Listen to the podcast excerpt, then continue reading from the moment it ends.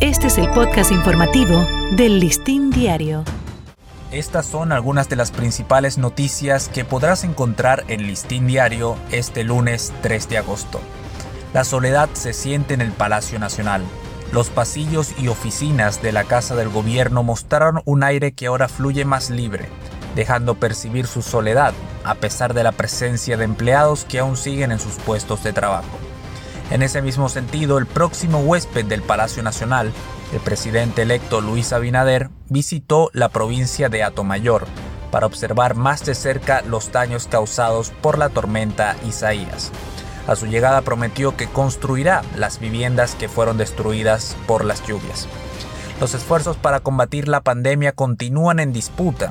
En este caso, los fármacos para atacar el COVID-19 confrontan a los médicos. Y en el aspecto económico, una investigación realizada reveló que al menos 30 personas reciben pensiones de 100 mil pesos. Y para terminar con algo de música, Ricardo Arjona dejó claro en una entrevista virtual que no le gustan los que se enganchan al reggaetón. Para leer estas y otras informaciones de interés, recuerde visitar listindiario.com.